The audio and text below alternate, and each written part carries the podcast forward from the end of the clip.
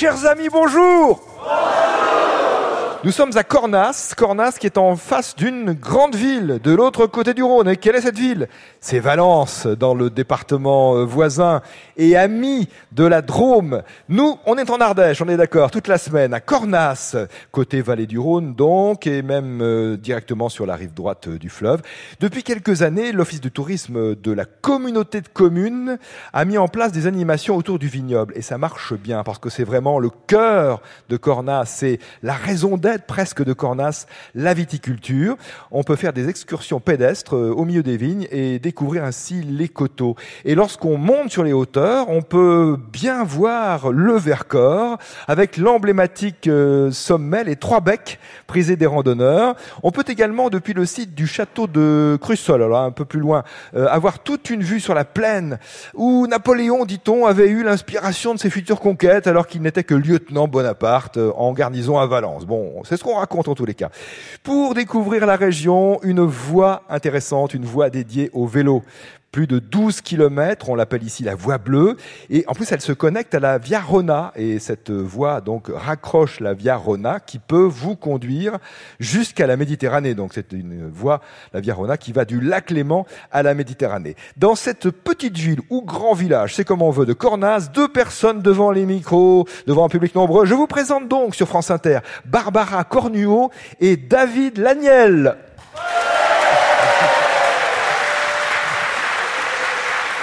Bonjour Barbara. Bonjour. Vous êtes à plat. Vous m'avez dit je, suis à plat. Ouais, j'habite. J'habite à plat, ouais. Ah, c'est ça, d'accord. C'est le nom de la commune dans laquelle vous habitez qui se trouve Qui se trouve sur le plateau, au-dessus de Tournon-sur-Rhône, en Ardèche. Du côté, donc rive droite du Rhône, c'est, on est d'accord, c'est la rive droite, c'est ça. C'est l'Ardèche. Vous travaillez dans le cinéma, Barbara. Racontez-moi.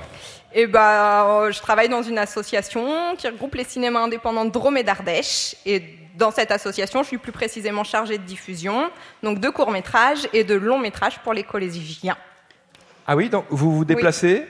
Non, je propose des films, enfin on propose des films de façon collective et ensuite euh, les collégiens vont les voir dans leur salle de cinéma.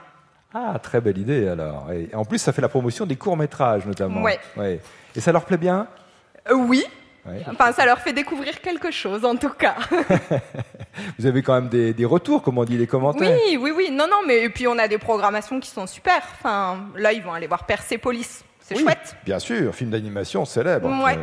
Comment s'appelle cet asso, cette association? Ça s'appelle Les Écrans. On est basé à Bourg-les-Valences. Dans le département de la Drôme, oui. voisins et amis. Et en fait, vous travaillez sur les deux départements ouais. et, deux régions finalement. Ah non, c'est toujours l'Auvergne-Rhône-Alpes, pardon. Eh ben non, ouais, enfin ouais. exactement. Oui, c'est de la Drôme oui, aussi. Ça reste, oui, d'accord. On est toujours euh, dans la région Auvergne-Rhône-Alpes. Parfait.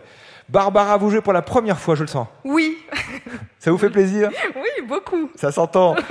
Et vous êtes avec David Laniel. Bonjour David. Oui, bonjour Nicolas. Vous habitez la Drôme. À Tain-l'Hermitage. Tain-l'Hermitage, on connaît bien, bien sûr. Euh, vignoble aussi. Et vous, quel est votre métier, David?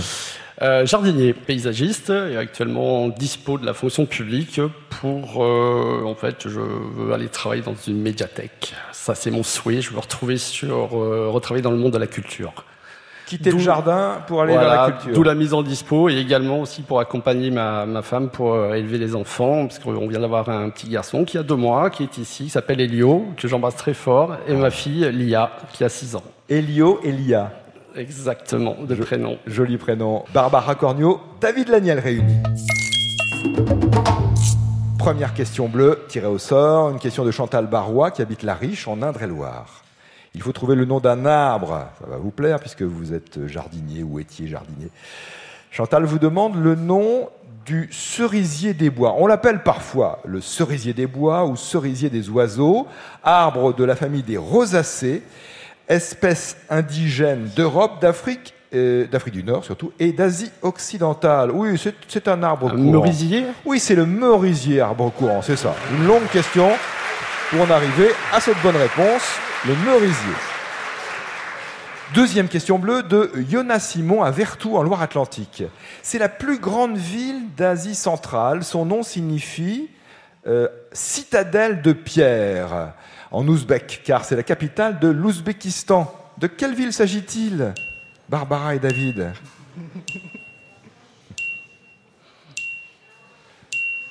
J'ai aucune, idée. Moi. Non, Non. moi non plus. Ma question vous plaît pas. hein. Pas trop, Pas mais euh, c'est pas pas le prendre personnellement. Oh ben, j'étais pas loin. Hein. Enfin, c'est surtout Yona qui a envoyé cette question qui va mal le prendre. Ah, quoique, elle peut gagner 15 euros. Question bleue. Donc, autrement dit, plus directement, la capitale de l'Ouzbékistan. Question reposée tout à l'heure, bien sûr, dans la deuxième partie du jeu. Voici cette troisième question bleue pour aujourd'hui. Une question qui a été envoyée par Georges Pouget, qui habite la Loubière, en Aveyron. Il faut trouver le nom d'une cité. Alors là, on quitte euh, l'Asie. C'est une cité qui a été euh, historiquement la première capitale du royaume d'Italie en 1861, après son unification et jusqu'en 1865. Quelle est cette ville? Des villes d'Italie. Naples Ah non, c'est plus au nord. Aoste, Aoste, non. Turin. Turin, Turin. oui, Turin qui avait été capitale des États de Savoie, puis du royaume de Sicile, puis du royaume de Sardaigne, et capitale du royaume d'Italie, de 1861 à 1865, la ville de Turin. Question blanche de Roselyne Petit à Montboyer en Charente, question postée sur franceinter.fr. Aujourd'hui, on ne fait plus guère la différence entre Olympiade et Jeux olympiques. C'est vrai qu'on confond un peu les deux. Bon, c'est comme ça, hein, les choses évoluent. La signification des mots parfois aussi. Mais à l'origine, il y avait une différence, donc au, au sens historique et strict, avant qu'on considère plus ou moins que ce sont des synonymes, Olympiade et Jeux olympiques. Donc, quelle est cette différence entre une Olympiade et des Jeux olympiques? Ou les Olympiades et les Jeux olympiques? La durée, Oui, mais plus précisément. je sais pas. La les- durée, oui. Mais qu'est-ce que c'est qu'une Olympiade alors? Décrivez peut-être ce que c'est qu'une Olympiade.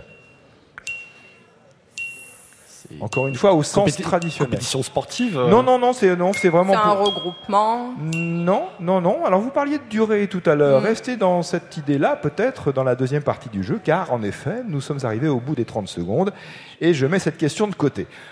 Autre question blanche d'Alain Martin à Saint-Élix-le-Château, en Haute-Garonne. Il faut trouver le nom de ce journaliste qui a inventé et dirigé le premier journal télévisé en France. Alors, je sais, vous n'étiez pas né, d'accord, moi non plus du reste, puisqu'il a présenté le premier journal télévisé le 29 juin 1949. D'ailleurs, euh, ça ne s'est pas très bien passé parce qu'il était à bord euh, d'un ballon et le ballon s'est écrasé dans un champ, il a pris feu et donc euh, c'était un, reportage un peu, un peu raté pour une première, évidemment, tout à fait importante, premier journal télévisé. Donc, journaliste, présentateur, il a inventé et dirigé le premier journal télévisé en France. De qui s'agit-il? Tchernia? Pierre Tchernia, non, qui était bien dans les premières équipes, en effet. Mais ce n'est pas Pierre Tchernia, c'est un autre Pierre. Pierre. Non. euh, Belmar? Ah non, pas Pierre Belmar.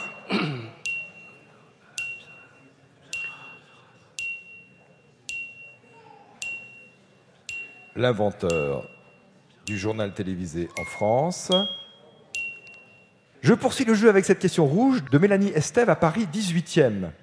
Quel est le rôle de la convention internationale dite Convention de Washington, qu'on appelle parfois en abrégé CITES Quel est le but de cette convention? Quel est le but de la CITES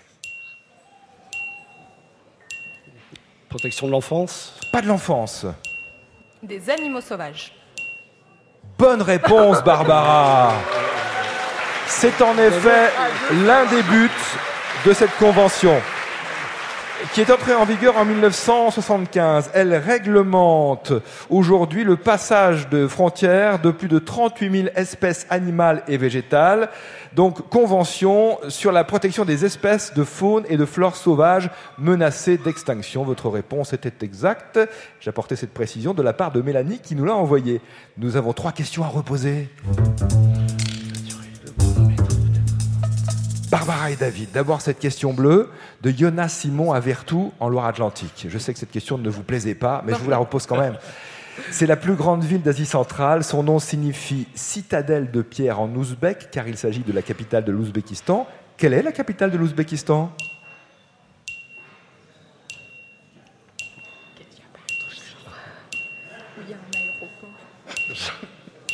Aucune idée là. Là. Pas de proposition de réponse. C'est Tashkent. Tashkent. Eh ben, je la prends. Ah oui, c'est ça. Ouais. Oui. c'est Ça- très bien. Et- et- parce que vous m'aviez l'air tout à fait dubitatif. euh, en fait, Non, euh, euh, je, je crois les gens et je la prends, donc très tout bien. va bien. C'est Tashkent, exactement. Cette question va rapporter à Yona Simon à Vertou 15 euros. Autre question, maintenant une Les question blanche de Roselyne Petit à Montboyer en Charente. Aujourd'hui, euh, souvent, on considère ces deux mots, ces deux expressions comme synonymes, mais au sens strict, historique de certains dictionnaires classiques, il y a une différence de sens entre une Olympiade et les Jeux Olympiques. Quelle est cette différence? Est-ce que vous pouvez nous expliquer ça en 15 secondes, Barbara et David? Alors, on essaie, euh, mais sans, sans conviction. Pe- peut-être qu'une Olympiade du- dure peut-être une journée, alors que les Jeux Olympiques sont dans un temps plus long? Ah non, hein. Ah non. Vous me regardez, euh, Barbara et, et David, euh, en me disant ah oui je donne ça, mais non, j'y crois pas non plus, hein, c'est ça, non. Euh, je vous taquine. Oui, alors une, non, ce n'est pas ça, hein, donc ce n'est Ouais, pas ouais. la bonne réponse. Une Olympiade, en fait, au sens strict, c'est euh, la durée entre deux Jeux Olympiques. Voilà. C'est la, la période qui va euh, d'un rendez-vous euh, des Jeux Olympiques à un autre. À l'origine, une Olympiade désignait les quatre années entre les Jeux Olympiques et particulièrement dans l'Antiquité, mais toujours dans bon nombre de dictionnaires classiques, même si on parle parfois par analogie d'Olympiade à propos des Jeux eux-mêmes. Roselyne Petit à Montboyer en Charente gagne 30 euros. Et cette personnalité du monde de la télévision, ah oui, un des pionniers de la télévision et notamment du journal télévisé. Je rappelle que c'est une question blanche d'Alain Martin à Saint-Élix-le-Château en Haute-Garonne. Il a inventé et dirigé le premier journal télévisé en France. C'était le 29 juin 1949. Pierre. Hum, je voulais dire coup d'air, mais non, c'est. C'est le rugby qui vous influence peut-être. C'est Pierre Sabag. je connais pas. Vous connaissez pas Non. Ah, bah oui, non, non, mais voilà, c'est de l'histoire aussi, c'est de l'histoire euh, contemporaine. Pierre Sabag, question rapportant à Alain Martin à Saint-Élix-le-Château en Haute-Garonne, 30 euros. On fait le point avec Barbara Cornio et David Laniel. Il gagne 75 euros. Et le roman graphique Le nom de la rose.